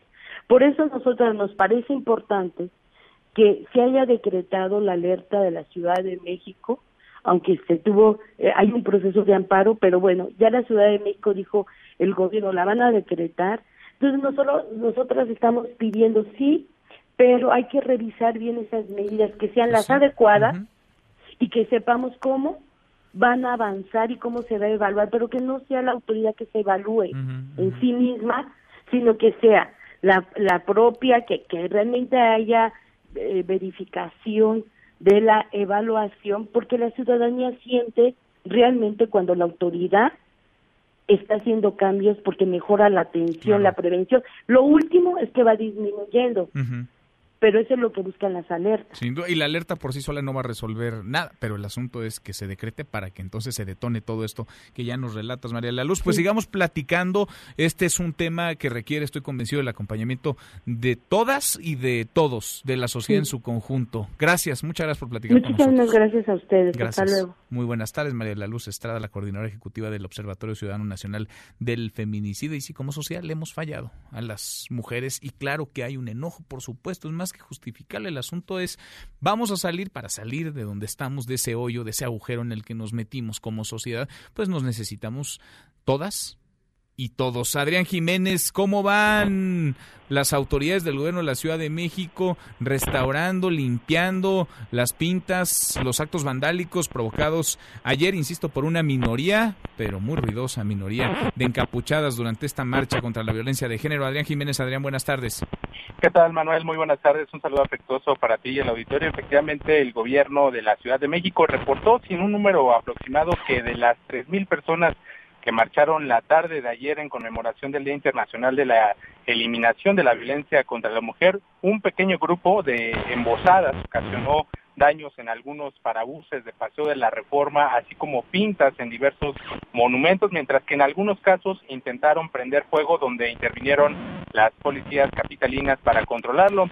En un comunicado, la administración de Claudia Sheinbaum informó que durante estas movilizaciones se registraron dos lesionados un asistente a la marcha y un periodista quienes fueron atendidos en el lugar por elementos del Escuadrón de Rescate y Urgencias Médicas sin que ninguno requiriera de hospitalización. Refirió que las 2.516 mujeres policías adscritas al agrupamiento Atenea de la Secretaría de Seguridad Ciudadana que fueron desplegadas realizaron sin caer en provocaciones acciones de contención y protección para preservar el derecho a la manifestación y el respeto a los derechos humanos.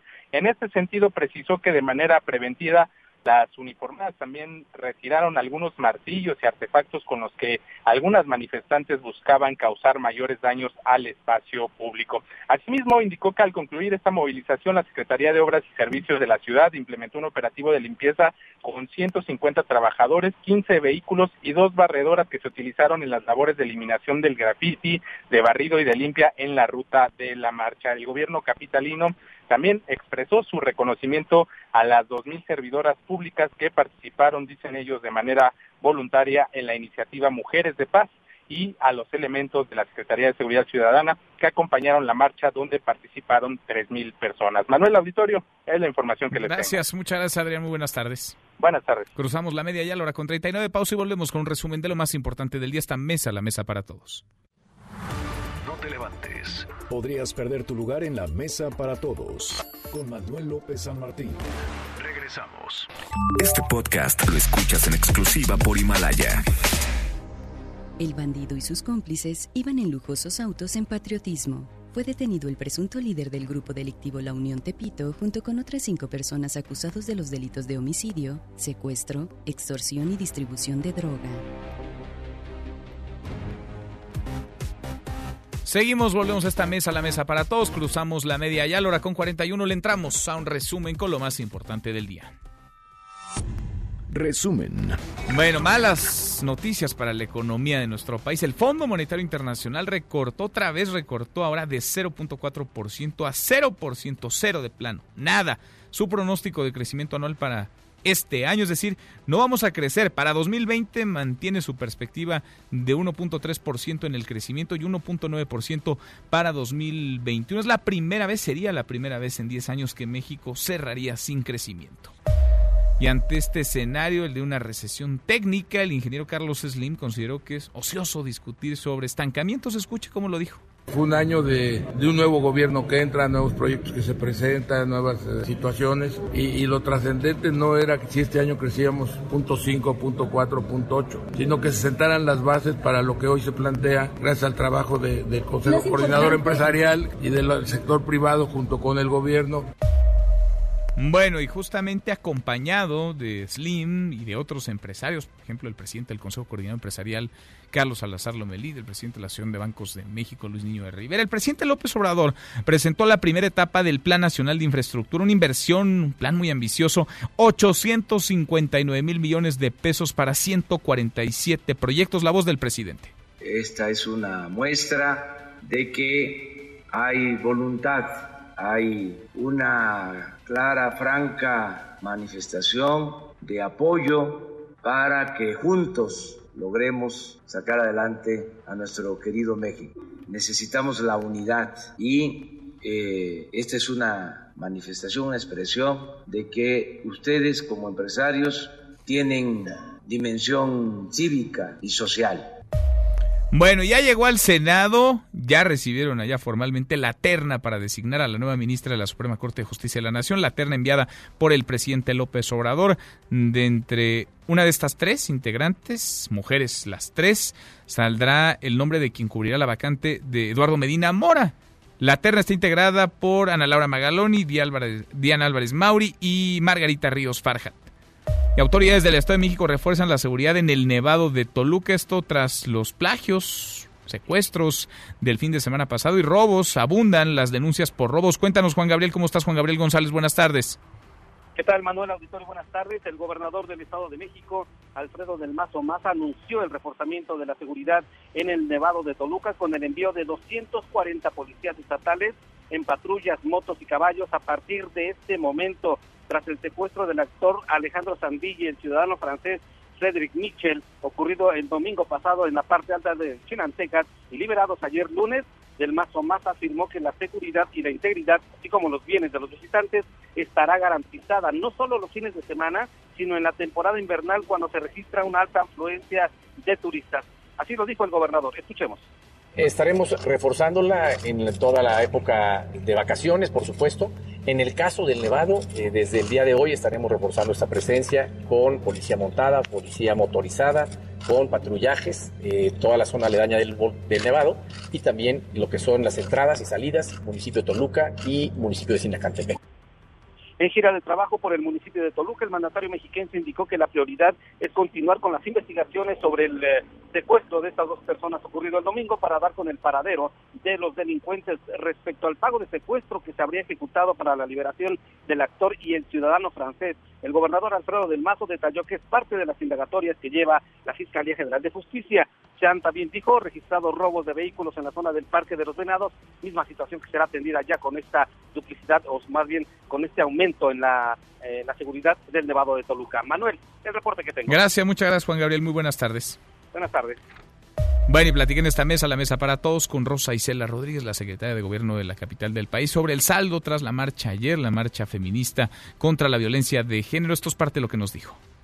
Participaron en la primera marcha alrededor de 3.000 personas, la mayoría mujeres. Después otra marcha de 150 mujeres también. Y en ellas, pues efectivamente nosotros lo que podemos decirle es que por fortuna no hubo personas lesionadas. ¿Hay detenidos, detenidas por los hechos de ayer? Ayer no hubo detenidos, no hubo ni un solo detenido, lo que sí hay como en pasadas movilizaciones, diversas carpetas de investigación por los daños que sufren y hay un seguimiento. Hasta aquí el resumen con lo más importante del día. Pausa y volvemos. Hay más en esta mesa, la mesa para todos. Infórmate también vía Twitter, arroba M. López San Martín. Llámanos, teléfono en cabina 5166-1025. Este podcast lo escuchas en exclusiva por Himalaya. Jamás te he visto tan bella, te lo juro. Cuánta gente hay amor, estás feliz difunden la polémica llamada de Sarita que inició pelea familiar. Aunque se rumoraba que José Joel le había dicho asesina y que la había insultado, ahora se da a conocer lo que sucedió realmente. Entonces, por eso te estamos llamando y diciendo, vamos a platicar. Yo no tengo ningún inconveniente, al igual que Marisol, de irnos para allá, pero sí tenemos que platicar antes de saber qué vamos a hacer y cómo lo vamos a hacer. Adiós, adiós, princesa. En Mesa para Todos, Ezra Shabot. Ezra, querido Ezra Shabot, qué gusto saludarte, ¿cómo estás? Buenas tardes, Manuel López San Martín, aquí andamos. En el debate que no quisiéramos que se diera, pero en el que ya estamos, Ezra, ¿estamos o no estamos en recesión? Creo que, pues a lo mejor si nos sentamos en una universidad a discutir aquí en términos académicos, que es por supuesto muy importante hacerlo, qué es lo que se define una recesión, pues eh, la, en el fondo lo que estaríamos tratando de llegar a un acuerdo es si estamos simplemente sin crecer o hemos no solamente eh, llegado al nivel cero, mantenernos como estábamos, si hemos mm, mm, pues dejado de crecer de forma importante, o sea, hemos decrecido, hemos perdido eh, eh, número de empleos, hemos perdido oportunidades de inversión, hemos perdido lo que es eh, pues algo que ya se tenía. Y creo que bueno, pues los números del propio INEGI lo que nos dicen a la hora que pues revisan las cifras, quizás se tardaron un poquito en algunas de ellas, pues es que simplemente desde finales del año antepasado eh, pues eh, la verdad es que eh, teníamos una toda una, una situación ya bastante difícil el fin del sexenio del propio o el año pasado todavía perdón ya estoy yo en el 2020 pero es que así es como vamos a estar a partir de enero pues teníamos un crecimiento ya prácticamente en cero o en, en lo que llaman menos punto uno. Es una discusión te insisto pues eh, para especialistas, pero lo que sí te está diciendo es que hay una señal muy clara. Eh, la economía norteamericana siguió creciendo, por lo tanto, eh, lo que hemos tenido paulatinamente en nuestro país en los últimos años y muchísimos años es que tú puedes crecer ya sea por tu mercado interno o por el mercado de exportación. Uno de los dos motores era lo que te definía claramente si esto estaba funcionando o no. En algunos momentos, por la recesión en los Estados Unidos o por la baja en el crecimiento, tu motor interno te hacía crecer básicamente por el consumo, porque tenías eh, todavía eh, capacidad interna de producción. Cuando esto se te paralizaba, bueno, pues tenías el otro. Ah, y pues aquí lo que fue sucediendo es que paulatinamente todo se fue parando, y parando fundamentalmente porque la inversión se cayó. me llama, déjame interrumpirte en esta parte, porque hoy justo se presenta este plan de infraestructura, son 859 mil millones de pesos que va a estar poniendo el sector privado, se da a conocer también que el Fondo Monetario Internacional de plano recorta a cero su pronóstico de crecimiento para nuestro país este 2019, y yo escucho al presidente decir que el crecimiento pues no importa, pero ahora escucho también a los empresarios, a varios de ellos decir que tampoco es lo más importante. ¿Será que o nos estamos equivocando o sí importa, pero no lo queremos reconocer o no lo quieren reconocer eso? Bueno, una cosa es alinearse con el discurso oficial y eso es lo que hicieron, pues, algún empresario grandotote dueño de un montón de empresas y que, pues ahí está, el señor Slim, que dice que no importa, como que no importa si no tienes crecimiento, no tienes la posibilidad de generar empleos, no tienes la posibilidad de redistribuir ingresos, ya lo hemos dicho en varias ocasiones. Lo que pasa es que, pues, si, nos vamos a, alinear con el gobierno, pues tenemos que salvarlo, por lo menos en este tipo de discursos de compromiso de inversión. Manuel, la inversión se cayó desde el momento en que el asunto del aeropuerto se vino para abajo. Esa es la línea, ese es el punto que te marca el punto de inflexión en donde esto se acabó, en donde la inversión privada del país dijo hasta aquí llegamos, a mí me vieron la cara, me dijeron que iba que era posible la inversión en el aeropuerto y me dejaron colgado de la broche. Eso es lo que hizo el señor Alfonso Orcomo. Y bueno, una vez que esto sucedió, lo que hemos tenido en, en durante todo este año, el último trimestre 2018 y todo 2019 es una iniciativa privada que dijo le cierro la llave y espero yo no le pongo un centavo. Y entonces esto hizo que paulatinamente esto se separara, que el, la propia locomotora fuera poco a poco deteniéndose hasta que dejó, no solo dejó de eh, caminar, sino se echó un poquito para atrás y de repente en el último, en el último trimestre ya pues parece que se detiene. ¿Por qué dicen esto? ¿Por qué dicen ahora es importante eh, eh, ver hacia adelante? Pues sí, el problema es cómo echas a andar otra vez la locomotora y ahí está estos proyectos que yo espero que, pues como dijeron en la mañana, que le den un empujoncito a la economía para que pues de crecer cero este año, si nos va bien en el último trimestre, si nos va bien en estos, en, estos momentos, pues lo que tengamos sea finalmente un 2000 20 en donde puedas crecer al menos al 1% y no nos metamos en una recesión, insisto, que no se justifica por el mercado externo. Los Estados Unidos siguieron creciendo, las manufacturas con todo y todo, pues también, aunque en, baja, pero no paralizándose, y nosotros estamos verdaderamente paralizados. Aquí tiene que haber una señal de confianza real efectiva y no solamente discursos. Esperemos que lo hagan por el bien de todo el país. Ojalá, porque todos vamos en el mismo barco. Esa gracias. Gracias a ti, buenas tardes. Muy buenas tardes. Nosotros ya nos vamos, revisamos lo último de la información.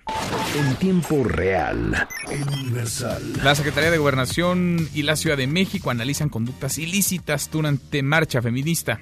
El Heraldo de México. Hay recursos suficientes para cumplir con el plan de infraestructura, dice el presidente de la Asociación de Bancos de México, Luis Niño Rivera. Violencia nace de desigualdad y acoso contra mujeres, asegura Marcelo Ebrard. MBS Noticias. Envía López Obrador a diputados iniciativa para garantizar pensiones. Con esto llegamos al final. Gracias, muchas gracias por habernos acompañado a lo largo de estas dos horas. Soy Manuel López San Martín. Se quedan con Nicolás Romay, Radio Marca Claro. Nos vemos al rato, 8 de la noche, Noticias República MX por ADN 40 y aquí nos encontramos en esta mesa, la mesa para todos. Mañana, como todos los días, pásenla muy bien, ya casi es viernes. MBS Noticias presentó Mesa para Todos con Manuel López San Martín. Un espacio donde todos tienen un lugar. Este podcast lo escuchas en exclusiva por Himalaya. Si aún no lo haces, descarga la app para que no te pierdas ningún capítulo. Himalaya.com